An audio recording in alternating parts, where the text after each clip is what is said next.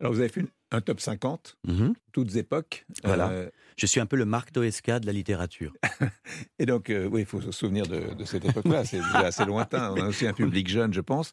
Et, donc, et, et Colette est numéro un. Oui, c'est vrai. Pour pur Je- et impur. Oui, Le Pur et l'Impur, c'est un, un livre où elle, euh, ça commence dans une fumerie d'opium. Elle est entourée de femmes, dont une qui exprime son plaisir très fort. C'est un, un livre très très euh, étrange qui a fait scandale, qui a même été euh, censuré à sa sortie. Et donc euh, Colette était peut-être une des premières victimes de la cancel culture.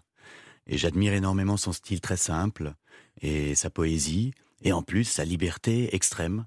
Vous dites que les, les grandes œuvres sont sales. Oui, je crois. Je crois en tout cas qu'elles sont libres et qu'elles ne se préoccupent pas de morale. La morale euh, est très importante. Il faut que nous, dans nos vies, on essaie de faire euh, triompher le bien par rapport au mal. Mais en art, on ne peut pas faire ça. En art, il faut tout montrer, il faut tout voir. Et il faut pas avoir peur de plonger euh, en enfer. Est-ce qu'aujourd'hui l'art est en, en danger par rapport à ce que vous dites? Je crois. que oui, oui, bah, on, en a on des- est on en a beaucoup de preuves. Ah. euh, des expositions de Gauguin qui sont censurées, des, des livres qui sont corrigés. On corrige les titres de livres du passé. Blanche-Neige et les Sept Nains. oui, nous, euh, oui, euh, dix petits nègres qui devient ils étaient dix. Euh, je suis évidemment comme tout le monde euh, horrifié par le mot nègre, mais il a existé. Il a existé. On ne peut pas euh, corriger le passé. Au contraire, il faut l'assumer le passé.